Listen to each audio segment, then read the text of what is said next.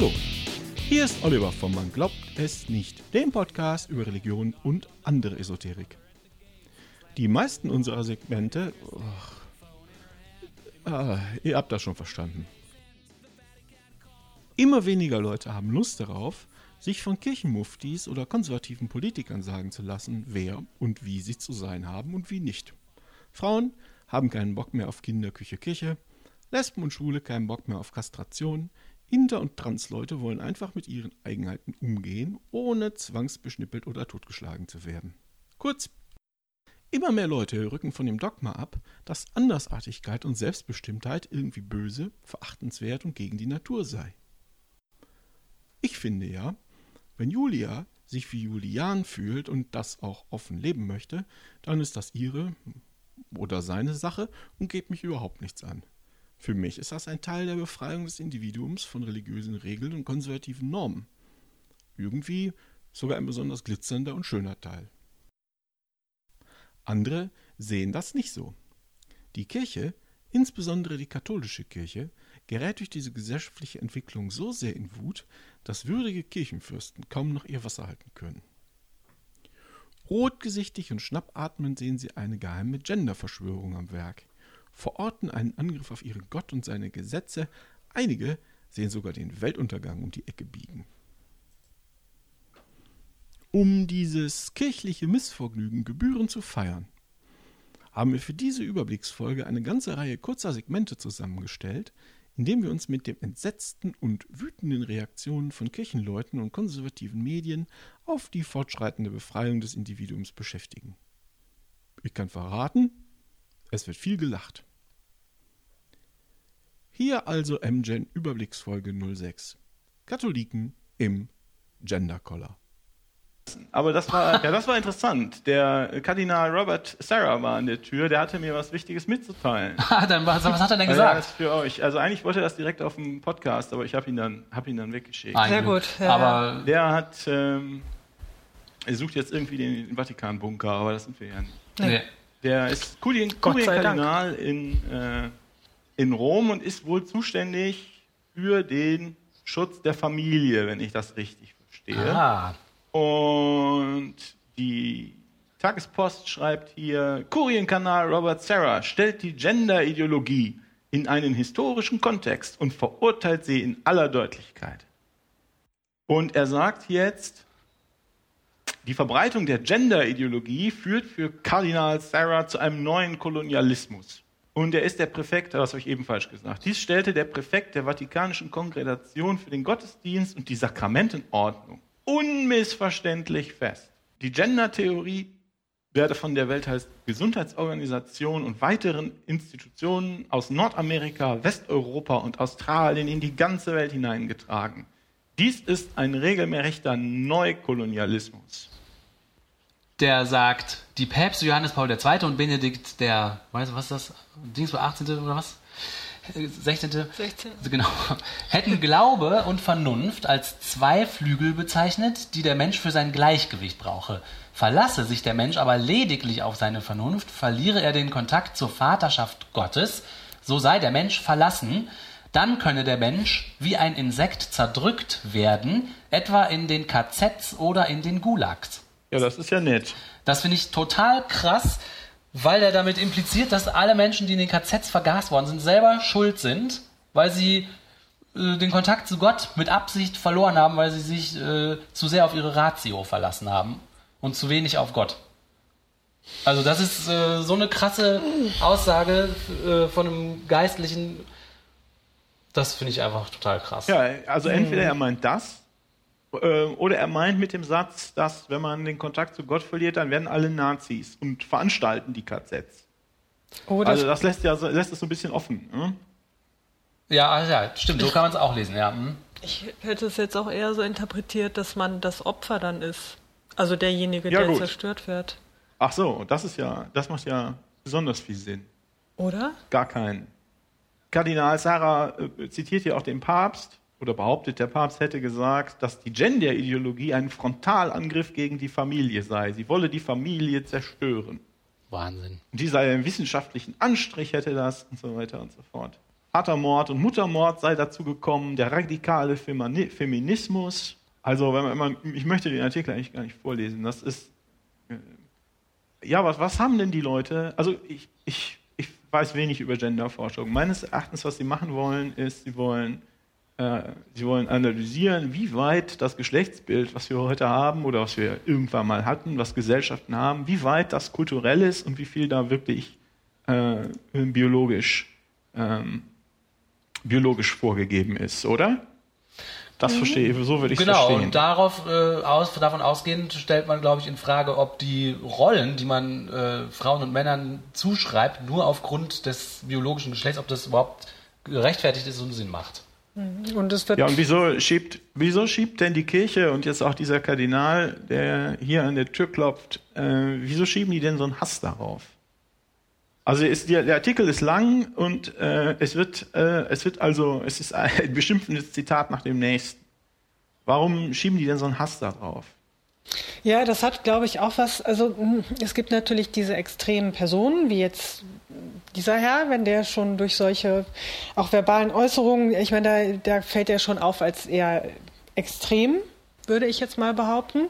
Aber es hat äh, was damit zu tun, was hier auch so als Wert reklamiert wird ne, von der Kirche. Und das ist ja immer viel die Familie und dieses vielleicht eher das äh, konservative Gesellschaftsbild. Und da kommen solche mh, hm, ja, solche Gedanken wie LGBT, äh, Transsexualität, schwul, lesbisch, äh, kommen da eben quer und damit kann man entsprechend ja auch Leute wieder hinter sich bringen, die vielleicht dieses normale, normale Menschen in Anführungsstrichen normale äh, Menschenbild verfolgen. Also ich denke, das ist was, wo die halt wirklich ihren, ihren Haupttätigkeitsbereich auch noch sehen oder wo sie noch irgendwie überleben können in dem Bereich, halt der normalen Familie. Vielleicht ist es auch so, dass wenn man selber die Regeln macht und den anderen Leuten sagt, das machst du falsch, in dem Moment hast du halt Macht über die. Ah, und wenn die Leute sich jetzt emanzipieren, sich ihre eigenen Rollen angucken und sagen, vielleicht muss ich das gar nicht machen, vielleicht haben wir uns nur mal ungünstig darauf geeinigt, dass ich zu Hause bleibe und koche und ich muss das gar nicht von Natur aus. Dann verlierst du die Macht über die. Dann verlierst du die Macht über die. Und das willst du nicht. Klingt vernünftig. Ich habe auch mal ein Buch. Ich, ich finde ja, äh, dass auch der, es ist nicht also nicht nur dieser, dieser eine Typ, der vielleicht Augenrollen einen Hass schiebt, sondern es gibt auch das apostolische Schreiben Amoris Laetitia vom Papst Franz, in dem der Heilige Vater von verschiedenen Formen einer Ideologie, die gemeinhin Gender genannt wird, spricht. Papst Franz definiert die Gender-Theorie als eine Ideologie, die den Unterschied und die natürliche Aufeinanderverwiesenheit, aha, Martina, auf, die natürliche Aufeinanderverwiesenheit von Mann und Frau leugnet, genau wie du eben gesagt hast. Der Heilige Vater führt dann aus, sagt die Tagespost, sie stellt eine, Gemeinde, sie stellt eine Gesellschaft ohne Geschlechterdifferenz in Aussicht und höhlt die anthropologische Grundlage der Familie aus. Darin macht Papst Franz deutlich, das haben wir eben schon gesagt, sagt der Kardinal, dass die Gender-Ideologie ein Frontalangriff gegen die Familie sei, die die Familie zerstören will. Also es sind nicht nur einzelne Außenseiter, sondern hier wird halt auch das Schreiben vom Papst, der ja, das ist ja der nette Papst, das wissen wir ja. ja. Das ist so ein richtig netter mhm. Kerl, ne? ein Revoluzzer und arm und bescheiden. Und der schiebt also offensichtlich auch einen Hass auf äh, auf die Leute, die Geschlechter, Geschlechterrollen äh, erforschen wollen. Genau, weil, genau. Ich habe ein Buch mal gelesen, da äh, ging es um die Frage, woher kommt eigentlich äh, in den Gesellschaften heute diese, dieser Hass auf Homosexuelle insgesamt? Warum ist das so ein schwieriges Thema, wenn man sich vor Augen hält, dass vor, weiß ich nicht, 2.000, 3.000 Jahren in Rom und äh, Griechenland das ganz normal war, äh, dass ab und zu schwuler Sex gemacht worden ist und so weiter. Und da war ein hm. Erklärungsversuch, dass halt äh, zu dem Zeitpunkt, als die, als, als die christliche Kirche zur Staatskirche gemacht worden ist, der Versuch war halt, okay, die Macht und vor allem auch die Kontrolle über das Volk zurückzuerlangen und man halt mit Regeln äh, das versucht hat zu machen, die besonders tief ins intime Leben eingreifen. Und dann kannst du immer sagen, du hast das falsch gemacht und dann wirst, dann kann ich dich dafür bestrafen. Also man hat äh, einfach Machtinstrumente und, und Maßstäbe sich herbei definiert, äh, die einem im Endeffekt Macht über das Volk verliehen haben. Also immer wenn man sagen kann, du machst das hier falsch, also musst du bestraft werden, hast ja Kontrolle und Macht. Und das dann, äh, so wurde das da erklärt. Das fand ich, hörte sich schlüssig an. Mhm. Aber das ist wirklich was, was, was zunehmend nicht mehr so funktionieren kann, weil die Leute einfach, also das wirklich merken, dass es halt nicht so ist, dass man dafür irgendwas bestraft wird. Also ich glaube, da wirken noch wirklich andere Mechanismen. Das ist einfach so ein erzkonservativer Verein, der sich das halt nicht vorstellen kann. Ich meine, schlau wäre es ja eigentlich zu sagen, äh, sich da zu öffnen. So könnte man sich ja noch mehr Mitglieder eigentlich sichern. Also so würde ich das jetzt mal interpretieren. Es gibt ja genug Leute auch aus dem, also genug Feministinnen oder auch genug äh, Homosexuelle, Lesben, Transsexuelle, die ja auch in der Kirche noch sind. Die stößt man ja die ganze Zeit damit vor den Kopf. Also ja. ich wundere mich da etwas, dass die da so, ich halte es eher für äh, dumm, wenn sie jetzt überleben wollen, dass sie sich so verhalten. Also das ist irgendwas, wirklich ein erzkonservatives, menschenfeindliches Bild, das wirklich nur mit der, also mit dieser Normalität, die hier unterstellt wird, irgendwie agieren kann. Und man braucht dann, ach, fürchterlich. Ja. Ich könnte mich so aufregen. Ja, dieser ja. Hass auf Randgruppen, ich meine, Frauen sind noch nicht mal Randgruppen, aber sie lebt es ja auch so vor. Es sind nur Männer, die da überhaupt aktiv werden können. Ja. Also. Und da gibt es noch nicht mal, das ist, das ist, da gibt's noch nicht mal eine, eine, eine Diskussion drüber, ne, dass hier nur Männer äh, aktiv werden. Das, das wird nicht mal diskutiert, das Priesteramt für, für Frauen. Es gab mal was über Diakonin, Diakoninnen mhm. jetzt vor einer Weile. Äh, das ist, da haben sie auch schnell den Deckel wieder drauf gemacht, aber das, äh, das, äh, was man, das Priesteramt für Frauen, das wird noch nicht mal diskutiert. Das ist so selbstverständlich, dass die Frauen hier nicht, äh, nicht gleichberechtigt sind, dass da niemand drüber spricht. Ja, ja, genau. Und es ist auch selbstverständlich, dass, die, dass diese Familie existiert und diese ganzen konservativen, überkommenen Ansichten. Und natürlich, wenn man sich da nicht bewegen will, ist sowas natürlich ein Angriff auf die Kirche und auch auf die Familie in deren Augen. Dabei kann man ja auch eine Familie haben mit allen möglichen Konstrukten. Das passt denen aber nicht in den Kram. Und weil sie jetzt merken, wie ihr sagt, dass sich äh, zunehmend weniger Leute dafür Verständnis haben und zunehmend weniger Leute sich darum für, daran halten, werden sie jetzt hysterisch. Denn das ist ja nichts anderes als ein hysterischer Hassanfall. Dieser ganze Artikel hier ist ein äh, langer hysterischer Hassanfall. Äh, der Papst ist da vielleicht, äh, äh, er wird hier auch immer zitiert und das ist auch nicht erfreulich, aber dieser Herr Mr. Sarah ist, wirkt ja nicht, also der wirkt jetzt ja nicht besonders sympathisch dabei. Der wirkt auf niemanden sympathisch dabei, oder? Ich nicht Ja, also vielleicht gibt er irgendwelchen Leuten Grund, sich gegen andere aufzuregen. Und das hat ja schon immer gut funktioniert. Wenn man sich auf irgendeine Randgruppe stürzt, ja. dass man selber dadurch populär wird, weil man den anderen jemanden gibt, auf den man draufhauen darf. Mit Recht. Also irgendwie habe ich den Eindruck, dass sich hier der Kreis schließt. Äh, hier wird wieder, äh, wie wir am Anfang besprochen haben, hier wird wieder auf eine Gruppe äh, Hass geschoben. Genau. Ähm, und dann, äh, dann nimmt wieder jemand ähm, nimmt es wieder selbst in die Hand, ne? Und dann sind sie nachher alle ganz, äh, ganz traurig und schockiert, dass wenn, wenn Menschen sterben, egal welche. Ist schon immer traurig, wenn jemand stirbt. Ja, ja, genau. Hier, dieser Kerl hat sich auch, das ist offensichtlich kein einmaliger Unfall. Ich habe hier noch einen Artikel von 2015 auf Cutnet, wieder jemand, der, wieder eine, eine, eine, Zeit, eine Zeitung oder eine, eine Veröffentlichung, der man nicht unbedingt Kirchenfeindschaft vorwerfen kann. Da sagt der Typ, er sehe gegenwärtig zwei unerwartete Herausforderungen. Nahezu schon wie zwei apokalyptische Tiere, die zwei Gegenpole darstellen. Den Götzendienst westlicher Freiheit und den islamischen Fundamentalismus. Atheistischer Säkularismus kontra religiösen Fanatismus. Ich schätze, damit meint er sich nicht selbst. Wir befinden uns, um einen Slogan zu benutzen, zwischen Genderideologie und islamischem Staat. Ja, das sind die armen Opfer, ne? So einfach kann die Welt sein, offenbar. Äh, Im letzten Jahr hat ja der, der Bischof von, tja, es ist in der Schweiz, Chur, Chur, wie auch immer man das ausspricht, sagen wir mal, es heißt Chur. Der Bischof Vitor Suonda hat sich ja im, äh, ist im letzten Jahr nach Fulda gereist und hat da den denkwürdigen Satz gesagt, ähm, also bezüglich, hier, ich habe hier von dem Bericht von Blick aus der Schweiz, bezüglich Homosexualität zitierte Huonda zwei Stellen aus dem Buch Levitikus, darunter den Vers, schläft einer mit einem Mann, wie man mit einer Frau schläft, dann haben sie eine Gräueltat begangen. Beide werden mit dem Tode bestraft, ihr Blut soll auf sie kommen. Unter dem Applaus der Anwesenden sagte Huonda, die beiden Stellen allein würden genügen, um der Frage der Homosexualität aus Sicht des Glaubens die rechte Wende zu geben. Das ist ein hartes Stück. Dann sagt er noch äh, zur Definition von Ehe und Familie, da gibt es keine Vielfalt der Ehe- und Familienmodelle. Auch wenn da jetzt ein Buch rausgekommen ist in meinem Bistum, ich weiß nicht, was das für ein Buch ist, und der Bischof sagt, davon auch nur zu sprechen, ist ein Angriff auf den Schöpfer. So, das heißt, er hat also äh, im Wesentlichen ähm, so, nun ja Todesstrafe für, für, für Homosexuelle aufgerufen. Interessanterweise sind die Frauen mal wieder vergessen worden. Es handelt sich also nur um homosexuelle Männer, die die Kirche ganz besonders interessant findet.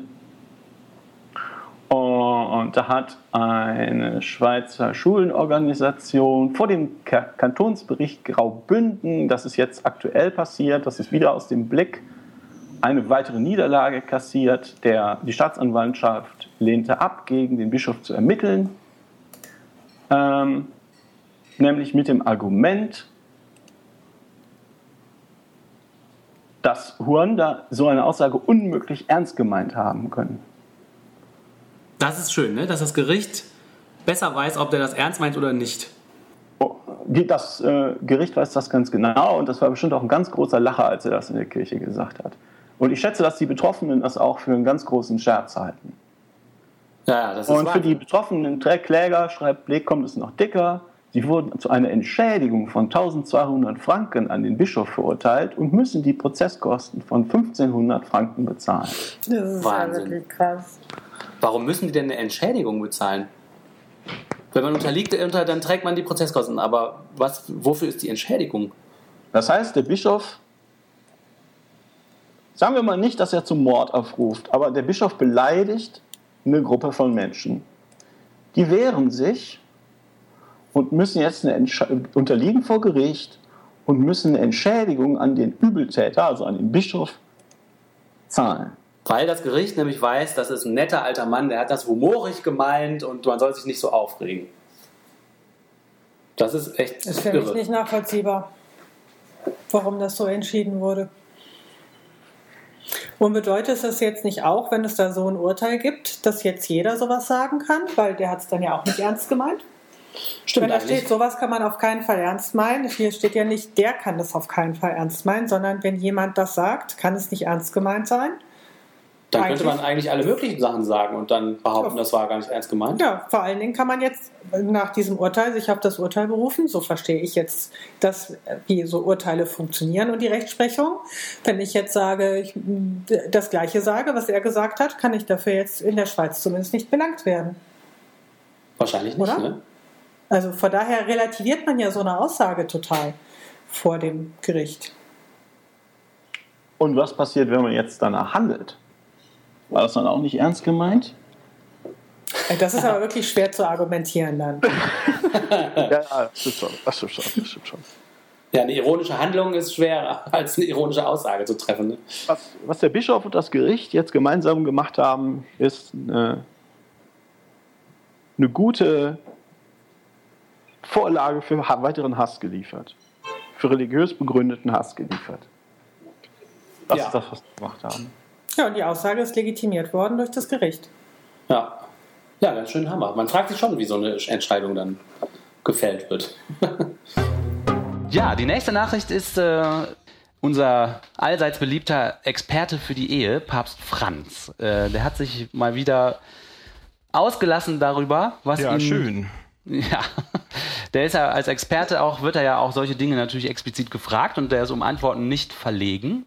Und sein, eines seiner letzten Statements war, dass er einen weltweiten geführten Krieg gegen die traditionelle Ehe sieht. Und die Hauptbedrohung äh, in diesem Krieg gegen die Ehe sind, die, ist die Gender-Theorie und äh, die Öffnung der Ehe für alle. Die Gender-Theorie ist der Feind der Ehe. Es gibt heute einen Weltkrieg, um die Ehe zu zerstören. Aber sie wird nicht mit Waffen zerstört, man zerstört sie mit Ideen. Die Institution Ehe muss nach Meinung von Franziskus gegen ideologische Kolonialisierungen verteidigt werden.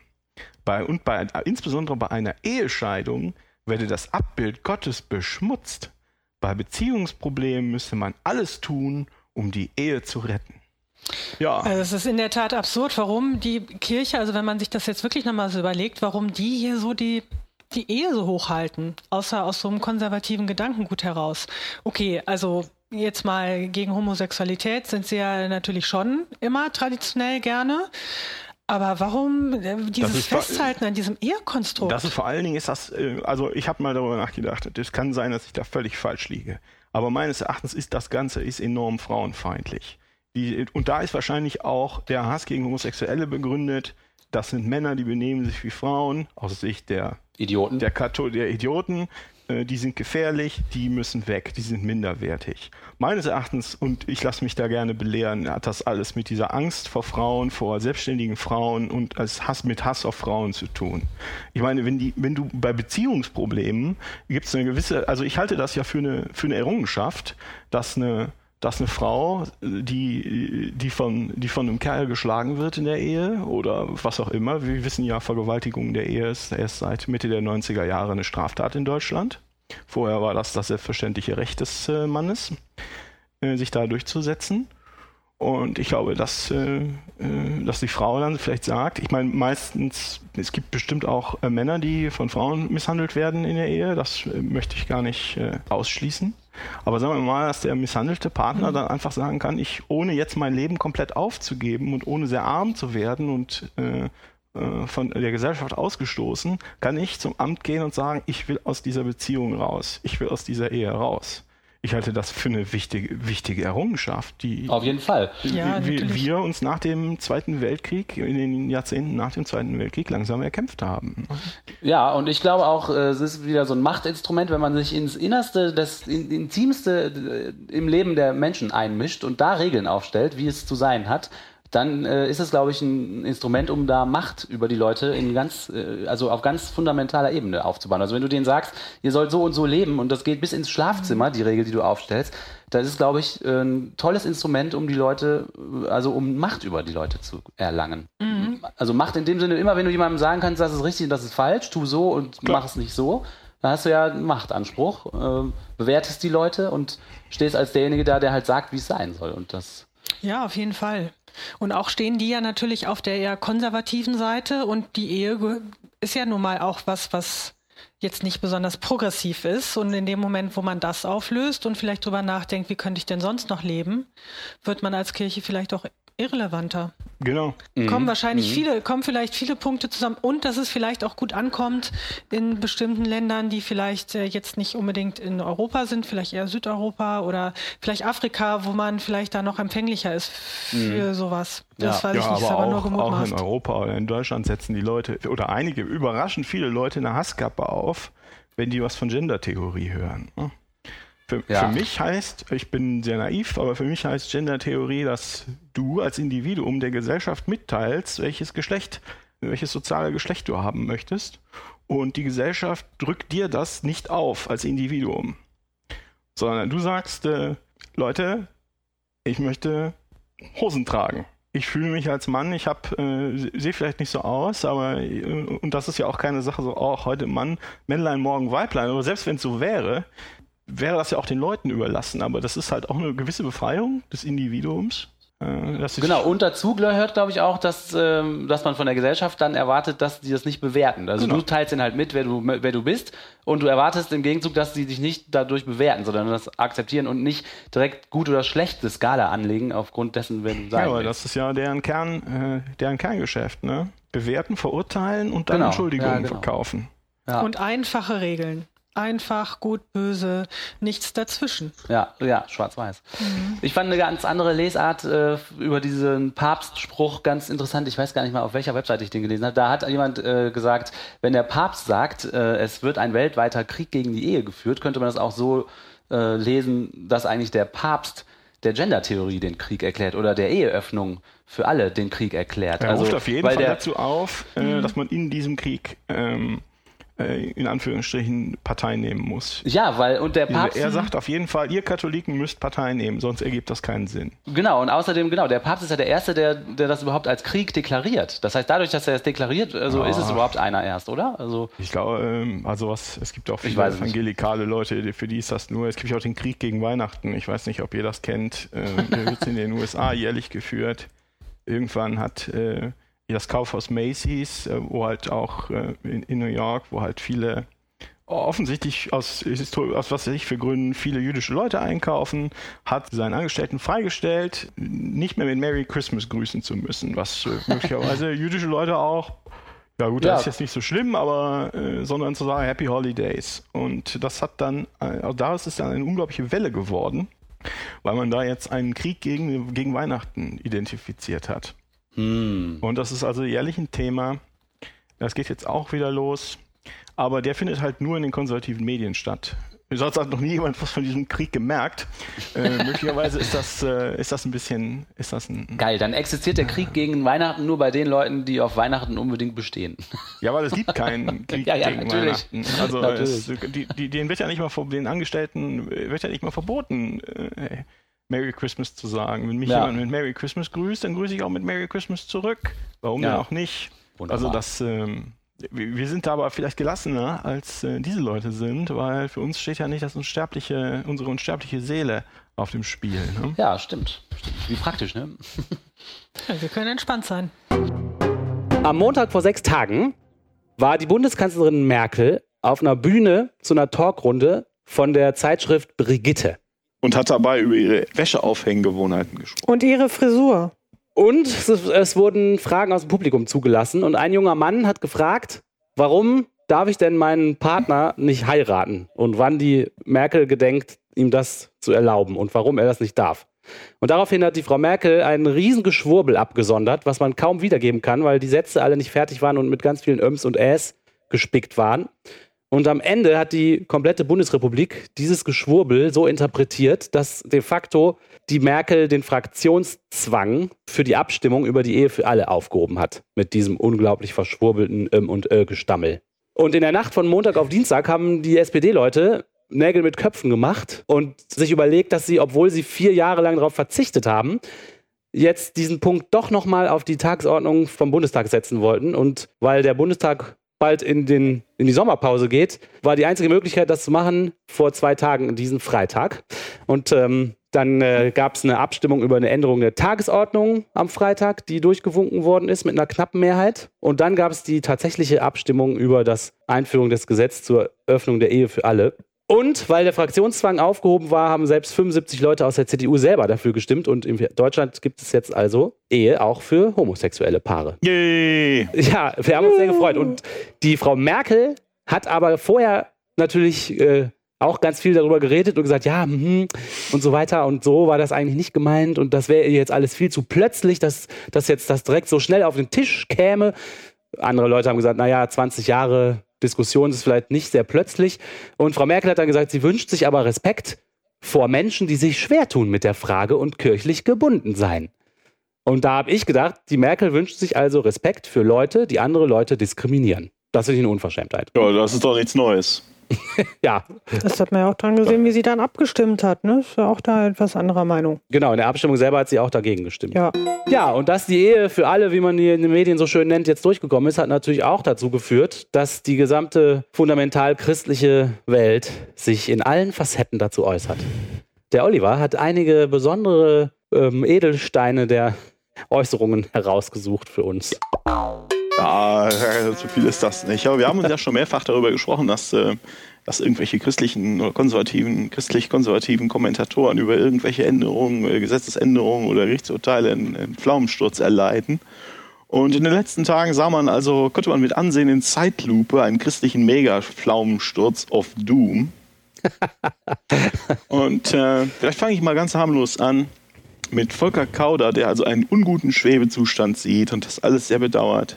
Unionsfraktionschef Volker Kauder, der fürchtet jetzt eine Verunsicherung der Betroffenen wegen der angedrohten Klage vor dem Verfassungsgericht. Wir haben einen unguten Schwebezustand. Schuld daran sind äh, aus seiner Sicht jedoch nicht die Kollegen aus der CDU und CSU, die also lautstark diese Klage fordern, sondern schuld daran sind die SPD, die Linken und die Grünen, die also dafür gestimmt haben. die äh, Befürworter der Ehe, sagt er, äh, also der Ehe für alle hätten, eine breitere Debatte anstreben sollen, anstatt schnell einen recht unausgegorenen Gesetzesentwurf mal eben schnell aus dem Rechtsausschuss zu holen. Das ist so unglaublich. Dieser Gesetzentwurf liegt da seit 2003. Echt so lange? Ja, der Gesetzentwurf ist auch mit Stimmen der SPD und der CDU 30 Mal im Rechtsausschuss von der Tagesordnung geholt worden. Ja. Die haben also nicht dagegen gestimmt, äh, sondern einfach nicht zur Kenntnis genommen. Und jetzt so zu tun, als wäre das was ganz Neues, ist halt verlogen. Ja, es ist total verlogen. Also plötzlich da, ist da gar nichts. Da passt auch bei, was der Innenminister Thomas de Maizière von der CDU sagt, der findet das alles viel zu schwierig. der Arme, mein Gott. der Innenminister warnte davor, dass das Gesetz nicht ohne weiteres umsetzbar sei, weil eine Regel von Folgeregelungen fehlten. So sei unklar, ob und wie eingetragene Lebenspartnerschaften in Ehen umgewandelt werden müssen. Kann ja nicht so kompliziert sein. Es wird sein. massive Probleme bei der Umsetzung geben, die man dann hinterher reparieren muss, prophezeite der CDU-Minister. Ja, also es gibt auch Fachleute, die sagen, dass es ganz easy ist. Ja, natürlich. Ich sehe da auch kein Problem. Was, was du brauchst ja nicht mal neue Formulare drucken. Ja, und es ist sogar so, dass die äh, Standesämter drei Monate nach Inkrafttreten des Gesetzes Zeit bekommen, um diese neuen Formulare zu drucken. Und erst dann fängt die Aktion überhaupt erst an, sozusagen. Also ich habe mich gefragt, ob er damit vielleicht direkt zur Sabotage aufruft. Äh, es gibt, es gibt, in, es gibt ja in den USA ist ja äh, Eheöffnung 2014 beschlossen worden vom nicht auf politischem Weg, sondern vom Verfassungsgericht. Und jetzt habe ich festgestellt, dass zum Beispiel im Bundesstaat Indiana, wo äh, Mike Pence Gouverneur war, ähm, die sagen, ja, wir müssen das anerkennen, aber die haben die Formulare zur Eheschließung so gemacht, dass es genau einen Eintrag für ein Männlein und einen Eintrag für ein Weiblein gibt. Und es ist illegal, öffentliche Dokumente zu fälschen. Was du halt machst, entweder so, dass sich zwei Weiblein zum Beispiel nicht darauf eintragen können, ohne über ihr Geschlecht zu lügen. Krass. Versteht ihr, was ich ja. meine? Ja, mhm. unglaublich. Ähm, sie, können, sie können es nicht eintragen also ist das ungültig und sogar strafbewehrt. Das ist eine hinterhältige das heißt, können, Sie können sich, das ist hinterhältige Kindereien und äh, ja, es, meines Erachtens mit dem Hintergrund klingt das so ein bisschen so, also er ist jetzt ja Vizepräsident Mike Pence, ne? toll. Das ist also der, wenn, äh, wenn Donald Trump eines Tages vom Stuhl kippt, mhm. wird er uns also blühen. Und ich, ich hatte den Eindruck, als ob Thomas de Maizière jetzt ein bisschen laut darüber nachdenkt ob man sowas auch machen könnte. Ne? Oder zumindest andere Leute zum äh, laut darüber nachdenken bringt, die, die vielleicht weiter subalterne im Ministerium sitzen. Aber was weiß ich. Ja, für mich klingt es auch so ein bisschen wie die Sache mit dem Schäuble, der nach der Einführung der gleichgeschlechtlichen Lebenspartnerschaft, da gab es dann ja ein, ähm, ein, Urteil vom Bundesverfassungsgericht dazu, dass äh, homosexuelle eingetragene Lebenspartner steuerlich gleichgestellt werden müssen den heterosexuellen Ehepaaren. Und da hat der Schäuble so eine Verfügung an die Ämter rausgegeben, an die Finanzämter, dass die eben nicht, die, die, äh, dass die eben nicht neue Formulare nehmen dürfen, jo. sondern dass äh, und die Finanzämter hatten alles schon neu gedruckt und bereit liegen. Und der, im letzten Moment hat der Finanzminister so eine, so eine amtliche Weisung an die Ämter rausgegeben, wonach die diese äh, so Formulare nicht benutzen durften. Und dann wurde die Steuererklärung für homosexuelle Lebenspartner super kompliziert von den ganzen Formularen her. Und am Ende musste natürlich, weil das Verfassungsgericht das so entschieden hatte, dieselbe Summe rauskommen, rein rechnerisch. Aber vorher, das, der ganze Papierkram hatte sich total vervielfältigt. So klingt das jetzt auch, was der de Maizière mhm. da sagt, finde ich. Eine fiese Trickserei. Ja. Der CDU-MDB Martin Patzelt schreibt über die Ehe, unverzichtbare Voraussetzung für ihre Wirksamkeit war und ist der Wille zu leiblichen Kindern. Aha. Äh, Ach so. Das heißt, Merkels Ehe ist zum Beispiel ungültig. Ja. Wow. Die Ehe aller äh, Frauen über, was weiß ich, 50 ist ja, ungültig. Ja, absolut. Alle Leute, die freiwillig oder unfreiwillig ohne Kinder bleiben, alles ungültige Ehen.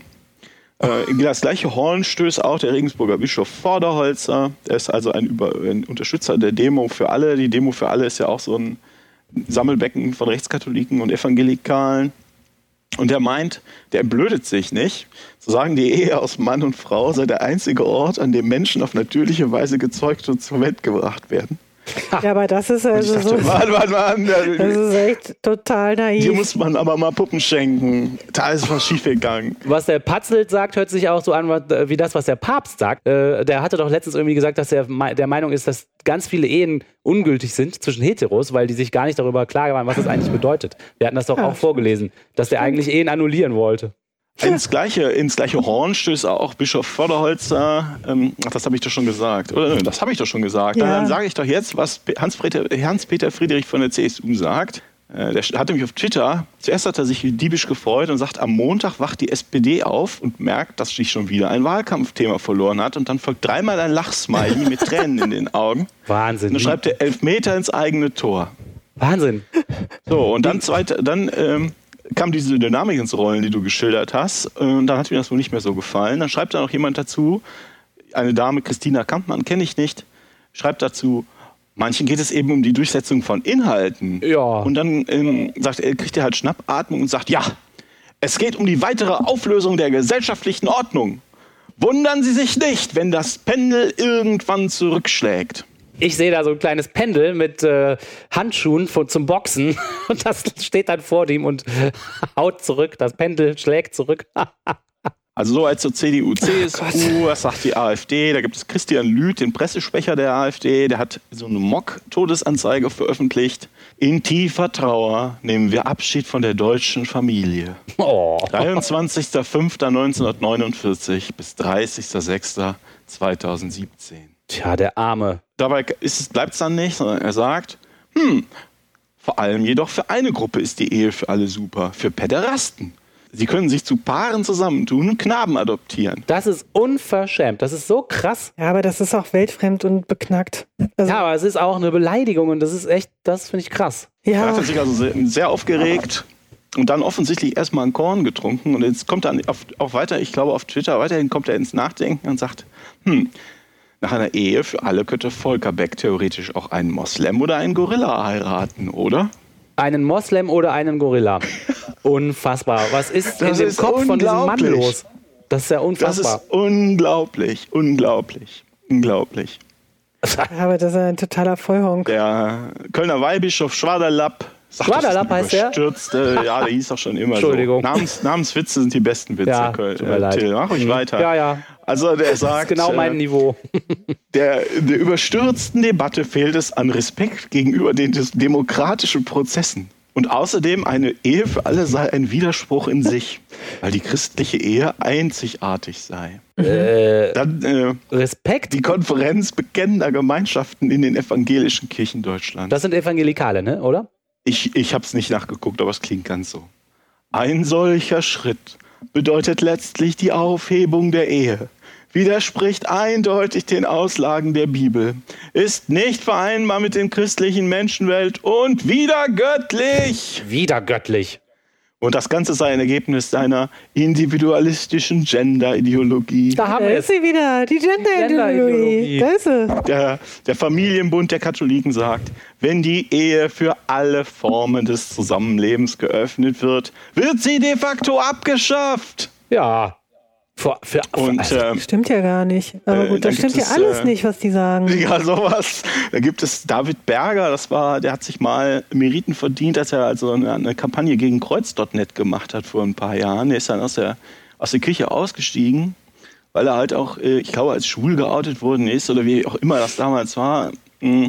Und äh, Kreuz.net war ja also ein, ein Hort der, der Hassmenschen. Also das, äh, deren inoffizielles Motto lautete Schwule an den Bauchkran. Oh. Und ähm, da hat er sich also Meriten verdient, hat das dann im Widerstand organisiert und hat auch einiges geleistet. Inzwischen macht er aber äh, Werbung für die AfD, für die Demo für alle und auch für die identitäre, identitäre Bewegung. Und da hat er jetzt ein, auf seinem Blog einen Gastbeitrag äh, des äh, Theologen Michael, Michael van Laag veröffentlicht, wo halt zum, zum Widerstand aufgerufen wird. oh. Und da sagt er, je schwächer der Widerstand der Christen, desto größer die Gefahr der Installierung einer Diktatur. Was? Es reiche nicht aus, Sodom und Gomorra zu rufen und den Verfall der Moral zu beklagen, denn die Ehe für alle ist Gift für den Fortbestand jeder Gesellschaft. Jegliches Minderheiten auf Augenhöhe stellen ist der Tod der Majoritäten. Daher müsse man sich wider die Feinde des Volkes stellen. Also Minderheiten sind die super große Gefahr, vor allem wenn man den Minderheitenschutzrechte oder sogar einfach nur gleiche Rechte. Ob das Lesben sind oder Juden oder eben die, die 5% Moslems, die ihren un, unguten Rieseneinfluss auf die Gesellschaft haben. Die Minderheiten, denen muss man sich entgegenstellen. Und den Feinden Päderasten. Des Volkes. Den Päderasten. Cutnet ähm, erhält sich relativ geschlossen, bemerkt lediglich finster, Der Deutsche Bundestag war trotz vorausgehender Verkehrsbehinderungen durch Starkregen und Überflutungen in Berlin sehr stark besetzt. Was schwingt damit? Also auch Gott konnte nichts ausrichten. Gott hat's versucht, aber leider war die SPD mit ihrem Taxi schneller. Mist. da habe ich, doch, hab ich doch Rainer Müller in der FAZ über die Ehe. Da kann man diese Institution freilich gleich ganz abschaffen. Wenn entscheidend ist, dass zwei Menschen auf Dauer füreinander einstehen, warum sollen dann nicht auch zwei zusammenlebende Geschwister die Ehe eingehen können? Und warum nur zwei? Millionen Menschen leben mit mehreren Partnern zusammen, was auch von Weltreligionen erlaubt wird. Zur Begründung der Zweierbeziehungen wird dann auf die Kultur verwiesen. Ganz richtig. Und wer stand am Anfang? Mann und Frau. Das ist dumm. Das ist unverschämt und dumm. Gibt doch gar keinen Sinn. Weil die Frage, ob zwei Geschwister heiraten können, die kann man sich ja wirklich mal stellen. Ja, auch Warum? drei Personen ja. können in Kolumbien dürfen ja, haben doch jetzt drei Männer geheiratet. Genau, also der stellt das so hin, als ob diese Fragen komplett abwegig wären, aber in Wirklichkeit sind die Fragen doch, kann man die doch mal stellen. Also. Ähm, okay. Und am Anfang stand man. Muss man aber, da muss man aber drüber reden. Äh, nein, das, ich finde das auch. Ich bin da bei äh. Dann habe ich äh, noch einen, ähm, eine Aussage von Matthias von Gersdorf gefunden. Ich muss zugeben, ich weiß nicht, wer Matthias von Gersdorf ist. Er hat einen Blog, ähm, den er Matthias von Gersdorf nennt. äh, man sieht hier ein, ein Foto von ihm. Da steht er so, steht er draußen vor einem, irgendeinem Haus und er hat gerade so eine Handbewegung. Jemand hält ihm ein Mikrofon vor und er sagt halt, er gibt halt ein Interview. Ja, das ist das Foto. Und wenn man aber genau hinguckt, stellt man fest, dass es sehr so aussieht, als ob er sich das Mikrofon selbst hinhält von, äh, von etwas außerhalb des Bilds. Also ähm, äh, und sein, sein Blog-Untertitel ist, dieser Blog zeigt, zu welchem Irrsinn Grüne, Gender-Ideologen, Linkskatholiken und so weiter fähig sind. Linkskatholiken? Eine ähm, neue Feindgruppe wird entdeckt. Äh, ich lese hier jetzt mal was vor. Und zwar ist das die, aus der Stellungnahme der Aktion Kinder in Gefahr. Aktion zu Kinder den Aussagen der Bundeskanzlerin. Ja, genau. Zu den Aussagen der Bundeskanzlerin bezüglich der sogenannten Ehe für alle. Wir halten die Entscheidung der Bundeskanzlerin für moralisch, rechtlich und politisch falsch und zudem höchst bedauerlich. Unsere wichtigsten Gründe für diese Beurteilung. Und dann hat er, hat er vier äh, Absätze, die ich jetzt etwas verkürzt vorlese. Erstens, mit der Öffnung der Ehe für gleichgeschlechtliche Paare würde sich der Staat anmaßen, die Natur, den Begriff selbst der Ehe nach seinen Gutdünken zu definieren. Oh, das ist ja böse. Ein solcher Akt ist nicht nur böse, ein solcher Akt ist wieder natürlich und nicht anders als despotisch zu bewerten. Aber der, also ist nicht gerade der Sinn von Gesetzen, Begriffe zu definieren und dann, also das ist das, so habe ich das zumindest verstanden. Wenn der Staat die Ehe als das und das definiert, dann ist das doch, das ist doch legitim.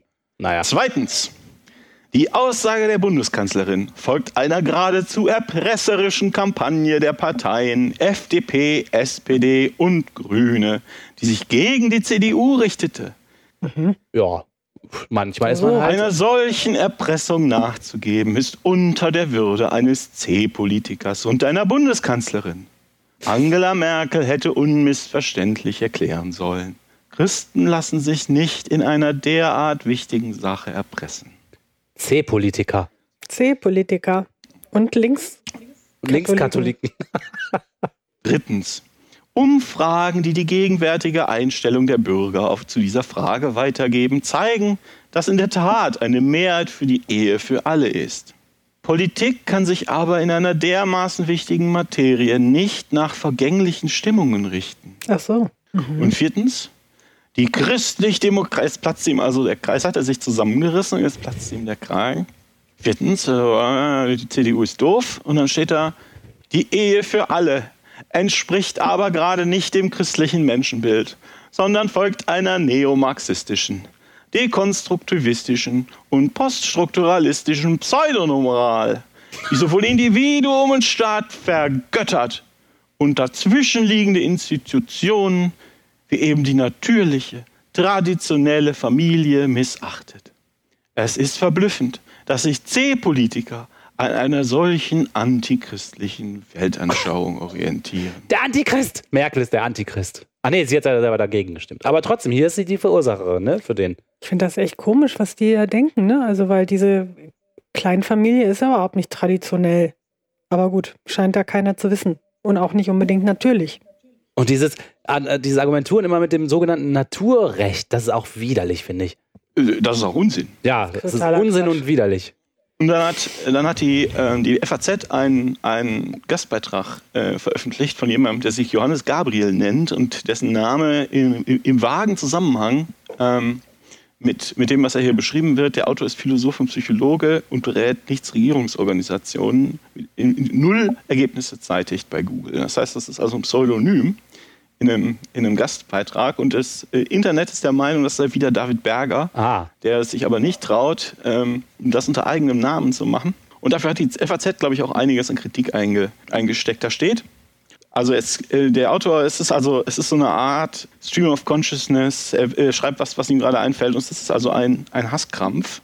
Ja, den habe ich auch gelesen und ich habe mich echt gewundert, dass die FAZ sich dazu herablässt, sowas zu veröffentlichen. Ich fand das total krass. Aber lies mal vor. Da steht, da geht es jetzt erstmal, dass sich auch ähm, zum Beispiel Lesben äh, Kinder wünschen. Und äh, da schreibt er, was ist das überhaupt für ein Kinderwunsch? Wird euch das Kind nicht zur Ware narzisstischer Selbstbefriedigung oder eine soziale Verkleidung, hinter der wir uns nun wieder verstecken sollen? Kinder kriegen, wie denn? Mit der Post aus der Gebär- und Besamungsmaschine? Ein bloßes Ding, ein Bio-Ding, wie eine Plastikpuppe, um daran hetero Mama Papa zu spielen? Habt ihr noch Anstand, Charakter und Ethos im Leib? Das, ist, das war in der FAZ hat das gestanden. Ja, das kann man kaum glauben, dass die sowas abdrucken. Das ist bitter. Und dann sagt er weiter unten, ist nicht die Auseinandersetzung mit dem eigen- und fremdgeschlechtlichen Elternteil für uns alle von tiefster Bedeutung. Und das wollt ihr nun den anderen Menschen, jenen Kinder, die ihr adoptieren wollt, wegnehmen? Und wozu? Um eure verinnerlichten Komplexe nicht reproduktiver Sexualität mit Familienspielen zu kompensieren? Ist es nicht ein Verrat am Just der Vielfalt des menschlichen Eros, für die ihr zu stehen vorgebt? Und dafür wollt ihr die unschuldigen Kindesleben missbrauchen? Besinnt euch. Und dann geht es noch eine Weile und vielleicht zum Schluss. Die Grünen fanden Sex mit Kindern in den 70er Jahren eine tolle Sache. Jetzt lecken sie sich reumütig die Wunden. Aber der Schaden ist unwiderruflich da. Die Kinder- und Jugendpsychiatrien sind schon voll genug. Machen wir uns nicht mitschuldig an den folgenden Generationen. Eine Stelle, die mir aufgefallen ist, lese ich auch noch kurz vor, weil, ich das, weil das äh, auch so ein Argument ist, was ich unglaublich finde. Ist es wirklich so abwegig, zu behaupten, dass adoptierte Kinder ungleich stärker der Gefahr sexuellen Missbrauchs ausgeliefert sind, weil die ja. Inzesthemmung wegfällt und diese Tja. Gefahr bei homosexuellen Paaren besonders hoch sei, weil die sexuelle Outsiderrolle eine habituelle Freizügigkeit erotischer Binnenverhältnisse ohne alle sexualethischen Normen ausgebildet habe? Also das ist das Kinderficker-Argument wieder. Unglaublich. Das ist also ein bösartiger Hasskrampf. Da muss man sich echt fragen. Dass, äh, Junge, Junge. Wenn, Leute, wenn ihr kritische Argumente habt, dann bringt die bitte aufs Tapet. Aber was soll das denn? Ja, also wie gesagt, ich habe mich echt gewundert, dass die FAZ sowas das überhaupt auch seltsam. Wie haben ja, die da mal da, zur Stellung genommen oder? Weiß, weiß ich nicht genau. Ich habe bis gestern nichts gesehen. Die Hälfte aller Sätze endet mit einem Fragezeichen und die andere Hälfte mit einem Ausrufezeichen. Das ist echt, das ist schon so ein schlechter Schreibstil alleine. Mhm. Und der schreibt auch noch so, als ob er selber auch schwul oder lesbisch wäre. Er schreibt, ich weiß nur zu gut, da, wie David Berger, wenn das David Berger ist, ist der, der ist, äh, der ist offen schwul. Ja gut, aber er ist ja nicht offen David Berger, sondern hier steht Johannes ja, das Gabriel. Stimmt, das stimmt. also ist echt widerlich. Äh, lass, mich, äh, lass mich als letztes noch was schreiben, äh, noch was sagen. Da habe ich, es gibt einen Blog, den ich manchmal mit Verzücken lese. Der Blog heißt Ohne Gott ist alles sinnlos. Oh. Und er schreibt, Wohlstand für alle. Bildung für alle, Rente für alle, hitzefrei für alle und Bier für alle. Jawohl. Will ich auch. Eine Ehe für alle will jetzt fast jede Partei im Lande. Doch ist die Ehe erst einmal zerstört. Dann ist die Demontage der eng mit Ehe verbundenen Familie nicht mehr weit. Es geht Merkel, Schulz, der, SP, der FDP und den Grünen nur vordergründig um Gleichstellung. In Wirklichkeit wird die Abschaffung von Ehe und Familie angestrebt und damit die Grundlagen unserer Gesellschaft. Kein Mensch, der schwimmt, ist ein Fisch. Ein Mensch, der fliegt, ist kein Vogel. Ebenso gibt es keine Tofu-Butter, keinen Tofu-Käse und auch keine Sojamilch.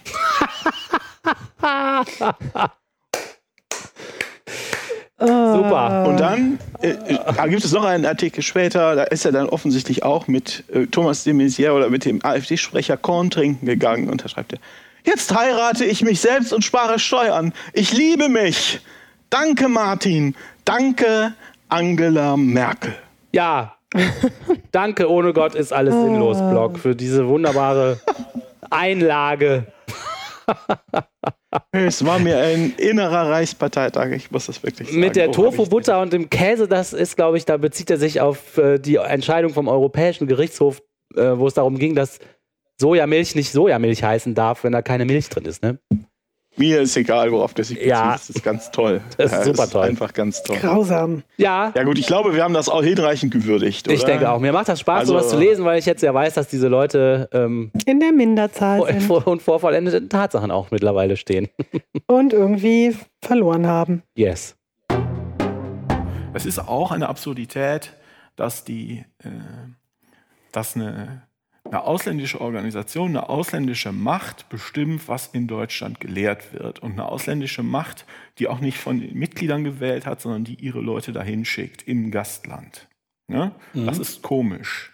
Und insbesondere, wenn die ausländische Macht eine Art Diktatur ist und also nicht nur auf das Leben im eigenen Land äh, äh, massiven Einfluss nehmen will, sondern auch auf das auf die persönlichste Lebensführung von Mitgliedern im Gastland.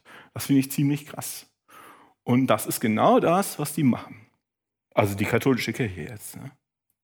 Ja. Und deshalb ähm, finde ich, wenn die katholische Kirche das darf, dann dürfen die anderen das auch. Das ist überhaupt keine Frage. Mir gefällt das nicht, aber ich wüsste nicht, wieso man in einer Diktatur, dem, dem Vatikan, was erlauben kann, der hier äh, seine Bischöfe ernennt und runtergreift bis in den Schulunterricht.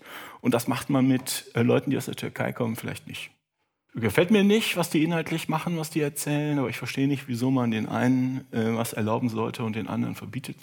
Ihr kennt wahrscheinlich alle, im Internet läuft gerade diese Hashtag MeToo-Debatte.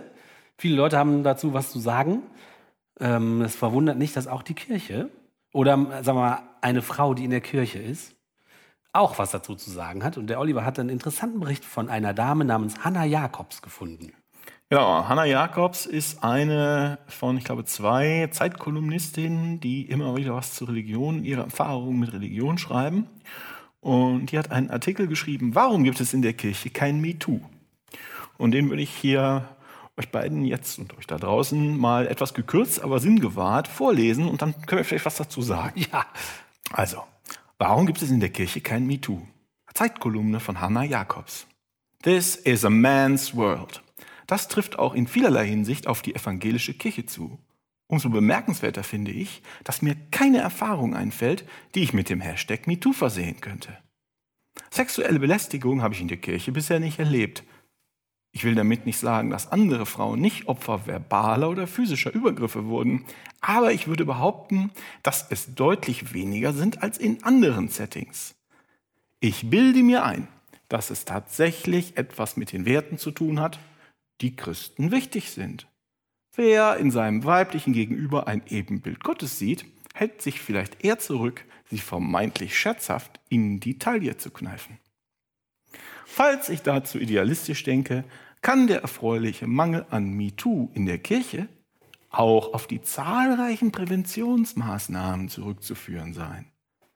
Wer haupt- oder ehrenamtlich mit Kindern und Jugendlichen zusammenarbeitet, wird in der Regel darin geschult, sensibel mit den Grenzen des anderen umzugehen. also das, das kann man ja kaum ernst nehmen. Das ist ja unfassbar. Also ich hätte diesen Artikel auch ankündigen können als weiterer Beitrag in unserer fortlaufenden Reihe eine Million und eins sexuelle Übergriffe auf Jugendliche und Kinder in der Kirche. Und diese Dame sagt gerade, nee, das gibt's in der Kirche gerade gar nicht. Ne? Das ist echt wel- weltfremd. Ist das noch Ignoranz oder ist das schon böse Absicht? Ich weiß es wirklich nicht. Ähm, Also sagen wir mal, die hatten doch wirklich noch nie sowas erlebt. Dann herzlichen Glückwunsch. Sie haben viel, viel Glück gehabt. Aber alle Zahlen und alles, was man sonst liest, spricht doch, also ich meine, und was, was auch in meinen Augen, das ist jetzt nicht vielleicht nicht direkt vom Thema, was ja auch ähm, meines Erachtens sehr stark die Erfahrungen der Leute, oder hauptsächlich sind es ja wohl Frauen, äh, relativiert ist, zu sagen, dass es darum geht, die vermeintlich scherzhaft in die Taille zu kneifen. Ja, das, ja, das ist auch ist eine ja Frechheit. Nicht, Als wäre das nur so ein so ein kleiner ja, äh, missgerichteter. Gibt's auch mal einen Klaps. Ja, ne? genau. Mhm. Ja, oder der, ist ohne Worte, ne? Das ist Ignoranz, die wehtut. Ja, und der erfreuliche Mangel, ich meine, also man kann sich auch tausend andere Gründe ausdenken, warum, äh, ich meine, Vertuschung und äh, Angstmacherei und äh, Machtgefüge und sag auf keinen Fall deinen Eltern was und so weiter. Ich meine, also wahrscheinlich sind die Strukturen in der Kirche noch viel rigider und deswegen traut sich in der Kirche besonders wenige Leute, das so zu sagen. Also und so weiter könnte man alles Mögliche vermuten, ne? mhm. ne? aber das so zu, darzustellen ist wirklich ganz schön äh, dreist. Dreist? Das ist genau. Ich wollte sehr sein. dumm oder dreist. Das ist diese Frau lebt entweder in, naiv wollte ich sagen. Genau, lebt entweder in einer naiven rosa rosa Brilleblase. Das kann ja sein, dass wenn die evangelische Kirche aktiv ist, dass das so ist. Ähm, oder das ist wirklich dreister Versuch, hier auf Schönwetter zu machen. Ne? Ja, Wahnsinn. Ne? Das ist wirklich krass. Würde ich behaupten, dass es deutlich weniger sind als in anderen Settings. Also alle Zahlen sprechen die andere Sprache, liebe Frau Jakobs. Ja, ich, aber, aber ich dazu sagen, sagen wollen, ne? das ist so äh, bescheuert. Ja. Und auch ihre Begründung, dass das darin, daran liegt, dass man dem weiblichen Gegenüber eher das Ebenbild Gottes sieht. Also ich finde das geradezu lächerlich, was sie also da schreibt. Ist, ne? Ja. Also, ich, ich, Dass sie so ein Forum bekommt ja. in der Zeit ist komisch wieder, ne? Ich habe also, nein, das funktioniert ja nicht, ich bin ja kein Christ, aber ich, glaub, glaube, noch nie hat ein Christ eine Person nicht angegraben, die er dort fand, weil er dachte, oh, das Ebenbild Gottes. Scheiße, was mache ich denn jetzt? ja, dachte, das ist doch total absurd. Ja, wann ist das passiert zum letzten Mal? Ach, die hat bestimmt, wenn sie Nein gesagt hat, die hat ja nur einmal Nein gesagt. Er holt schon mit der Hand aus und im letzten Moment, genau. freeze, Gott, nein, Ebenbild. Wolltest du gerade in die Taille kneifen, in die Taille kneifen, ne? So ein Scheiß. kneifen vor allen Dingen. Ja. ja, aber ob sie da sich nicht getraut hat, Hintern zu sagen? Ja, der Hintern wäre auch egal. Ja, aber, also ich meine, das ja, aber, ist genauso ja, verharmlosend, ob jetzt in den Hintern oder in den Natürlich ist es das. ein unschönes Wort, das gehört auch nicht in die Zeitung. Ja, ich glaube, das ist eine sensible, das ist eine seriöse Zeitung, da, da argumentiert man auch von, mit vernünftigen, sauberen Wörtern, bitte. Ja, also. das sind alles Körperteile, die dem Ebenbild Gottes natürlich. Ja, und Taille betont eher die Schönheit des Ganzen und Hintern mehr so ordinäre Kuh. äh, whatever. Äh.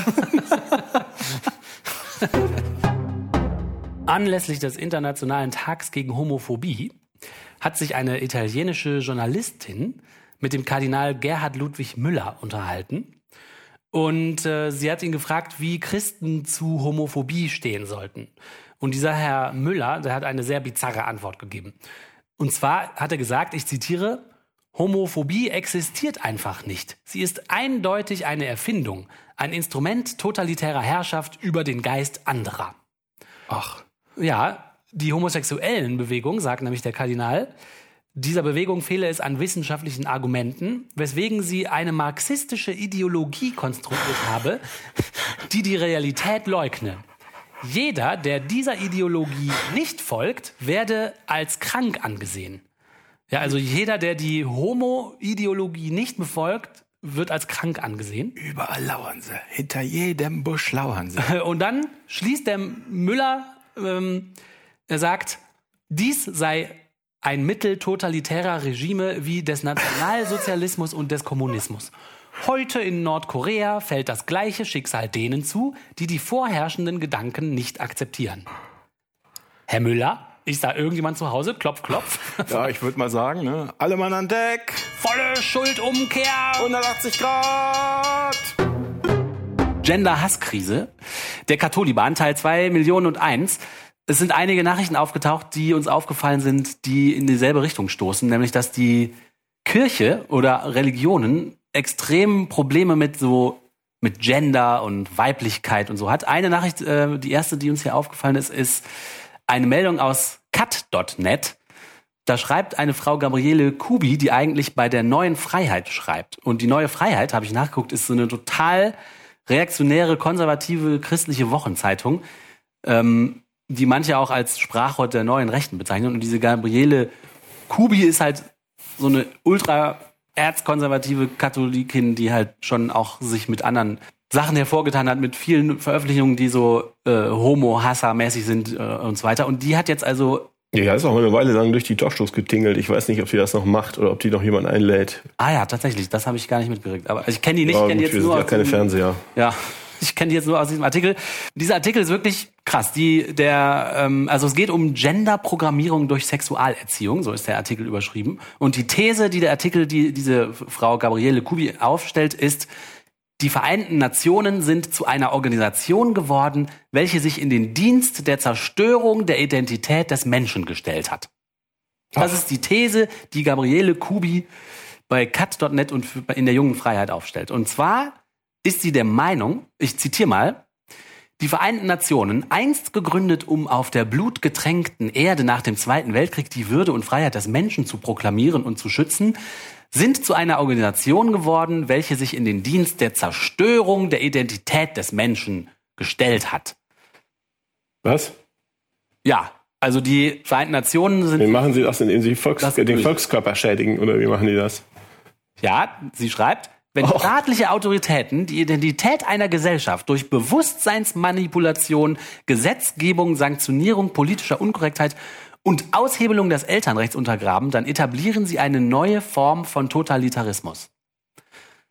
Sind das nur Worte oder meint ihr damit irgendwas? Ja, die meint, Sie hat nämlich gelesen, dass die genau Vereinten Nationen, die haben so Richtlinien oder Empfehlungen rausgegeben, die international gelten sollen dafür, wie man Sexualkundeunterricht in Schulen macht. Und da haben die so weltweite ähm, Ratgeber geschrieben, wie man den Kindern irgendwie Sexualität nahebringen kann, so dass das vorurteilsfrei gelebt werden kann und man sich selber verwirklichen kann und dabei auch noch gesund bleibt. Also Aufklärung, aber auch ähm, also Aufklärung gegen sexuell übertragbare Krankheiten, aber auch Aufklärung gegen Vorurteile gegen Schwule und Lesben und Bisexuelle und andere Frauen, Sexualität und Frauen und so weiter.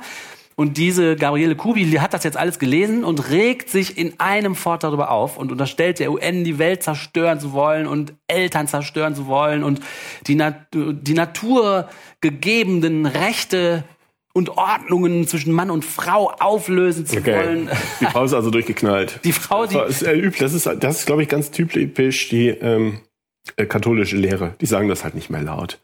Aber sie wissen, dass die Leute hier in Deutschland sie auslachen. Ja, das Aber ist, da sagt's mal jemand. Also das ist echt krass, die, die zitiert halt auch die, die Texte aus dieser Empfehlung von der, das sind so WHO und die UN und so, die haben das rausgebracht und die zitiert das und ich lese das so und denke als normaler Mensch, ja, ist doch super, wenn mal so Sexualkundeunterricht ja. auf der Welt aussieht. Das wird exakt die WHO und die UNHCR sein und sowas. Ne? Genau. Ne? Also die Organisation, die sich mit sowas halt beschäftigt. Genau, die das halt dafür Und da das ist ja auch in keiner Weise verpflichtend. Ich habe mit sowas mal gearbeitet. Das, was die, was die sammeln, in typischer Weise quasi Tippsammlungen. Genau, genau. Als man äh, das selbst nicht auf die Kette kriegt ähm, oder einfach nur gucken möchte, was da für Empfehlungen gibt, sind das, äh, sind das Sammlungen von Tipps.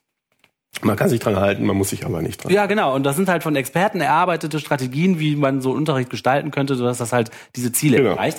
Und, wenn, man, wenn man keinen Bock hat, lässt man es halt. Ja, und ich lese das halt und es klingt total vernünftig. Und sie nimmt diese selben Worte und interpretiert das so. Also dann schreibt die hier zum Beispiel, also der, die Empfehlung für den Unterricht empfiehlt dann, dass man äh, über die Pille redet und, äh, den, und dann schreibt sich, der Umgang, äh, der Gebrauch von Kondomen wird eingeübt und es wird ihnen die Lüge verkauft, Kondome böten nachhaltigen Schutz vor Schwangerschaft und Geschlechtskrankheiten.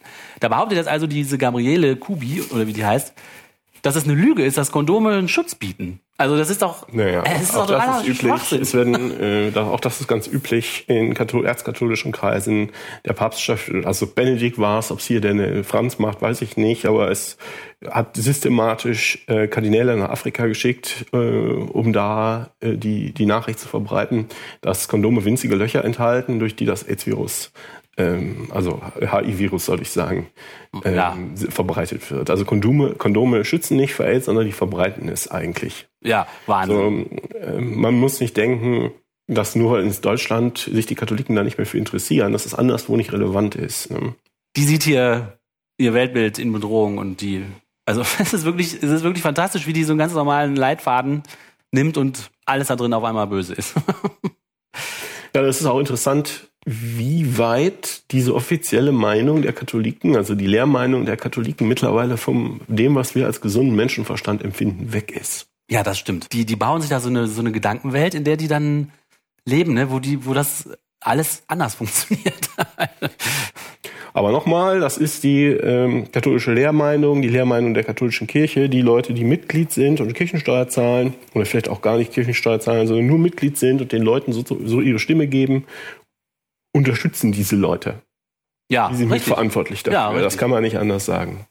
Ich zitiere nochmal zum Abschluss aus Ihrem Artikel. Nun setzen die UN zum großen Sprung auf die Jugend dieser Welt an, um die kulturelle Software in den Hirnen der Kinder neu zu programmieren. Es ist, es ist wirklich. Was das eine Sicht auf junge Leute ist oder auf was da für ein Menschenbild hintersteht, das ist ja interessant. Ne? Wenn sie sagt, oh, da kommt jemand und will die Kinder programmieren, dann da steht ja hinter, Kinder kann man programmieren und bevor es jemand anders macht, mach's lieber ich. Ja, ja, richtig, stimmt. Ja. Und das ist denen ja über Jahrhunderte auch gut gelungen. Ja, allerdings, allerdings. Den Katholiban. Also ja, ja. kann man ja nichts, kann man ja nichts sagen. Ja, dann der nächste Artikel, der in dieselbe Richtung stößt, kommt aus Regensburg. Da hat das Bistum äh, kurz vor Weihnachten so ein gedrucktes Magazin verteilt. Das ist Vorderholzer, oder? Unser Freund Vorderholzer. Ja, aber der kommt dann wirklich nicht tatsächlich vor, sondern der, das ist so in seinem äh, Bistum passiert, aber der selber ist, kommt in der Geschichte gar nicht vor. Der Vorderhalser ist natürlich ein großer, ja, ist großer der Name, aber ja, ist der Chef, aber der sagt dazu nichts. Der ist, okay, da, na gut. Der hat sich dazu nicht. Ja, ja, okay, nö, nö, ja, na gut. Auf jeden Fall hat dieses Bistum äh, da verteilt kurz vor Weihnachten so ein Magazin, so ein gedrucktes Werk. Äh, das nennt sich Grandios oder grandios, also Dios, Gran, der große. Oh, oh habe ich gar nicht drauf gekommen. Super cooles Wortspiel. Und da geht es äh, in dem äh, also das richtet sich vornehmlich an junge Leute und äh, das Thema dieses Hefts war es irgendwie Schwerpunkt Identität. Und das stellt Personen vor, die vielfältig und bunt wie das Leben sein und werde vor allem in den katholischen Pfarreien. Oh, kriegt da nicht die Frau Kelle oder wie sie hieß? Wie, nee, Kubi hieß sie, ne? Da kriegt doch die Frau Kubi wieder einen Koller. Ja, genau. Bunte Personen? Äh, ja, bunte Personen, aber nur so bunt, wie die Kirche sich das vorstellt. Äh, da ah, okay. ganz viele Artikel äh, da drin. Und äh, drei von denen befassen sich tatsächlich mit Homosexualität und Transsexualität. Und da geht's direkt richtig zur Sache. Die sind da überhaupt nicht für zu haben. Und es wird gar nicht mal so zwischen den Zeilen, sondern sehr eindeutig gesagt, was man davon zu halten hat. Mhm. Es gibt auch so ein paar Zitate, die äh, das Online-Magazin Queer hat sich mit dieser Broschüre beschäftigt und da einige coole Zitate rausgenommen. Äh, in einem Artikel den ein Autor namens Jürgen Liminski geschrieben hat. Äh, der hat sich da wohl mit einem Psychotherapeuten namens Ludwig Janus unterhalten und in dem Artikel äh, also der Liminski, erstmal der Autor von dem Artikel, der ist Opus Dei-Mitglied und engagiert sich in dieser ähm, Demo für alle, diese erzkonservative reaktionäre Demo. Äh, und der ist auch Mitglied im Forum Deutscher Katholiken. Und in dem Artikel heißt es dann zum Beispiel, bei der Homosexualität gibt es wissenschaftliche Hinweise darauf, dass vorgeburtlicher Stress das Gleichgewicht der Sexualhormone stört und die Gehirnentwicklung in eine weitere Richtung steuert. Die Lobby der Homosexuellen hat sich aber vehement gegen diese Befunde gesperrt.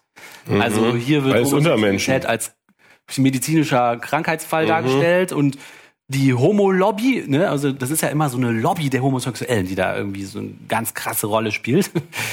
Die wehrt sich jetzt gegen diese anerkannten wissenschaftlichen Erkenntnisse. Laut Und das hat er, die Erkenntnis hat der Psychotherapeut Ludwig Janus selbst, die Erkenntnis ist selbst zu ihm gekommen, ja? Ja, auf jeden okay. Fall.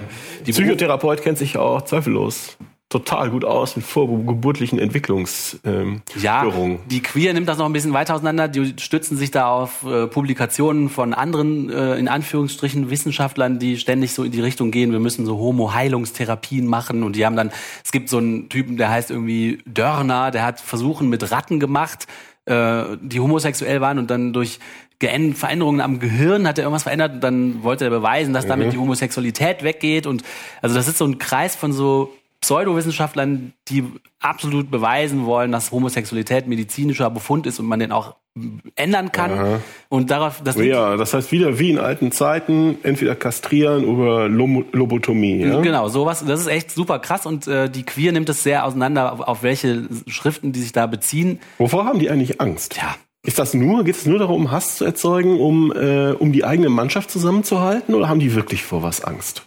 Haben die Angst, dass die Transsexuellen oder um wen es dann noch geht, äh, äh, kommen und, und, und ihnen irgendwie die Nase abbeißen?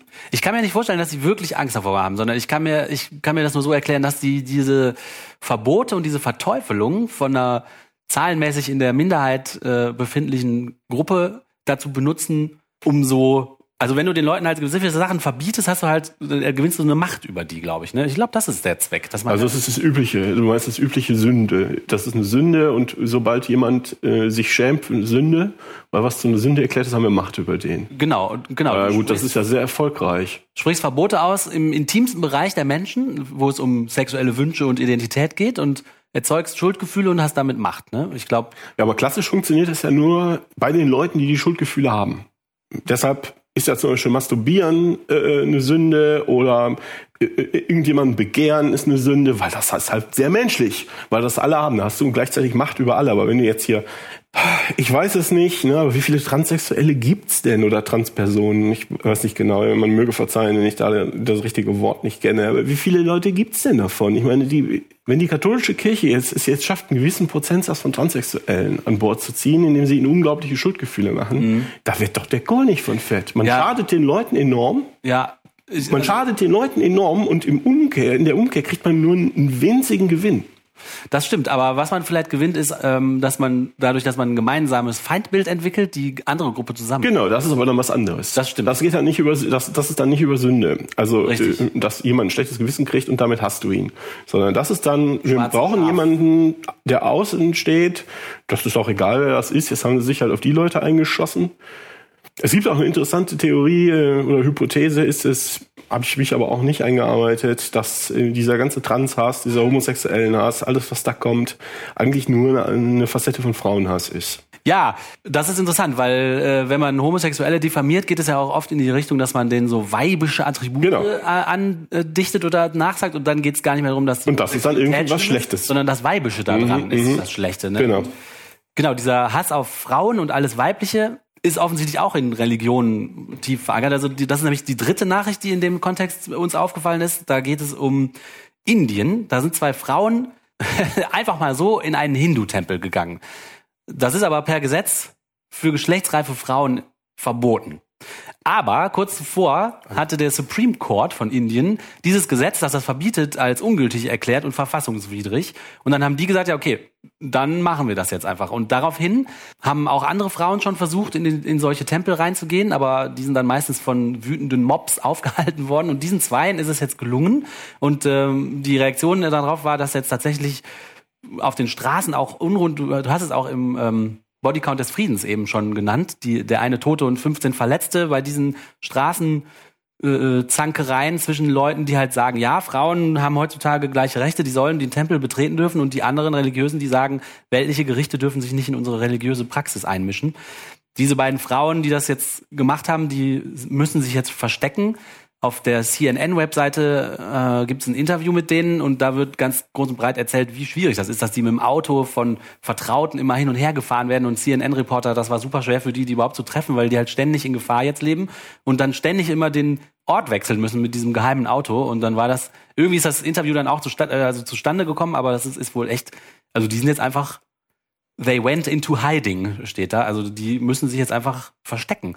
Da geht's halt nicht um Schwule, sondern um Frauen, ne? Dass die einfach Sachen nicht dürfen. Äh, meine Heuristik ist, die ist sehr grob, aber wenn in der Gesellschaft Frauen offensichtlich signifikant schlecht behandelt werden, brauchst du andere Minderheiten, brauchst du gar nicht gucken. Da brauchst du gar nicht gucken. Das ist total klar, dass die dann auch äh, ja. bis zum Tod verfolgt werden. Ich finde das auch gut, wenn nebenbei gesagt in Hannover die Stadt entschieden hat, gendergerechte Sprache einzuführen. Also, ich kann da nicht. Ja, total. Das ist also, total selbstverständlich, dass man das macht. Dieses Aufregen immer darüber, ist es so lächerlich. Also, das ist sofort das allererste, was die Sprache macht, ist alles zerlegen in männlich und weiblich. Also die ganze Welt wird zerlegt in männlich und weiblich.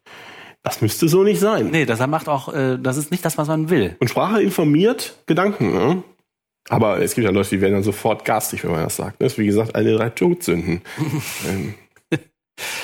Ich hoffe, dass wir irgendwie in ein paar Jahren einfach nur darüber lachen, dass es überhaupt einen Aufschrei gab, als die Stadt entschieden hat, die Sprache zu normalisieren.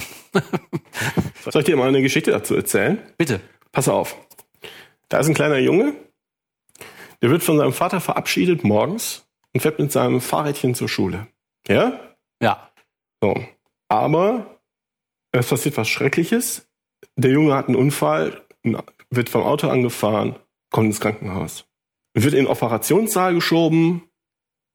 Der Arzt kommt rein, guckt den Jungen an und sagt, ich, ich kann den nicht operieren. Ich kann den nicht operieren, das ist mein Sohn. Okay, ist die Geschichte vorbei. Aha. So, wenn wir jetzt kurz nachdenken, welche inneren Bilder man sich da, geistigen Bilder sich da ergeben. Manche Leute mögen sagen, ja, dann hat der, ist der Vater vielleicht mit dem Auto an dem Jungen vorbeigefahren ins Krankenhaus und hat da seinen Dienst angetreten. Genau, sowas habe ich jetzt auch gedacht. Vielleicht Weil ganz schön schnell auch da schon war. Genau, vielleicht ist es auch eine Regenbogenfamilie mit zwei Vätern. Ah ja, stimmt. Kann, kann auch sein, verschiedene Möglichkeiten, aber worauf man in der Regel nicht kommt, ist, dass Sprache sexistisch ist und dass der Arzt natürlich eine Frau ist. Alles klar, okay. Ja, das ist die Mutter. Ja, ich gehe zum Arzt. Ja, das ist die Mutter, die dann im Krankenhaus schon ist. Das ist dann die Mutter, genau, die Ärztin ist. Die Ärztin ist. Ah, ja. So, und warum erzähle ich das? Ich möchte ein bisschen versinnbildlichen. Ich finde, das hat, diese Geschichte hat mir irgendwann mal die Frauenbeauftragte an der Universität erzählt, für die ich gearbeitet habe, an der ich gearbeitet habe. Und da ich dachte, das ist schon lange her, und ich dachte so, ah, oh, okay, ich verstehe. Die Benutzung von Sprache formt Bilder, und wenn die Sprache sexistisch ist, sind die, werden die Gedanken sexistisch. Da kann man auch nichts zu. Das passiert einfach. Die, Strafe, die Sprache ist blöd in dem Fall. Die ist aus uralten Zeiten, als die Männer ganz klar die wichtigsten Leute waren oder wie soll man sagen, die Herrschaft hatten oder was auch immer. Und ähm, deshalb finde ich es total cool, grundsätzlich dieses Problem anzugehen. Genau, das finde ich nämlich auch cool. Dass es manchmal ein bisschen absurd ist oder absurd klingt oder so, ja, nee, ihr geht jetzt aber da einen komischen Weg oder was, das mag alles sein. Ähm, ich glaube, das ist auch noch, noch, das ist auch noch nicht fertig. Das wird viel, viel wird experimentiert und man versucht Sachen rauszukriegen, wie das wohl funktionieren könnte, gut. Aber grundsätzlich sehe ich das sehr entspannt und wohlwollend. Ich finde das auch, ich sehe das auch sehr wohlwollend und ich finde auch cool, dass man die Sprache als Werkzeug sich zunutze machen kann.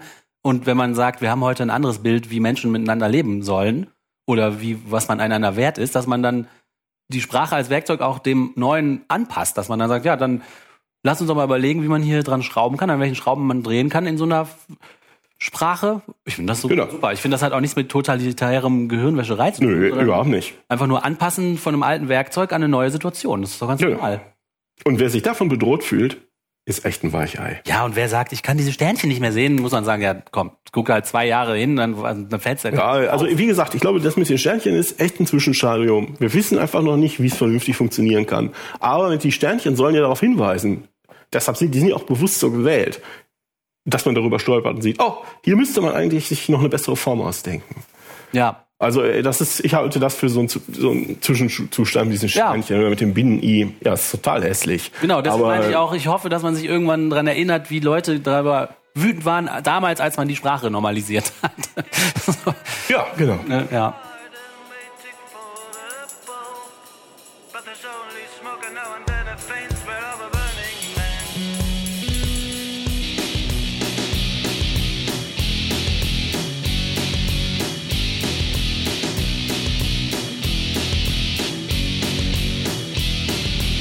Working at my desk, computers on, email popping up, mother to son. Holy See in flames, clergy's lost their head, bishops on the run. The Pope is dead, the Vatican call, the Pope is on fire, the Pope is on fire, the Pope is on fire. The Vatican call, the Pope is on fire, the Pope is on fire, the Pope is on fire.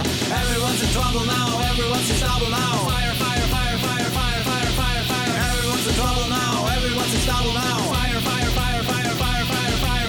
Vatican core, the Pope is on fire, the Pope is on fire, the Pope is on fire. The Vatican core, the Pope is on fire, the Pope is on fire, the Pope is on fire. Everyone's in trouble now, everyone's in trouble now. Fire, fire, fire, fire, fire, fire, fire, fire. Everyone's in trouble now, everyone's in trouble now.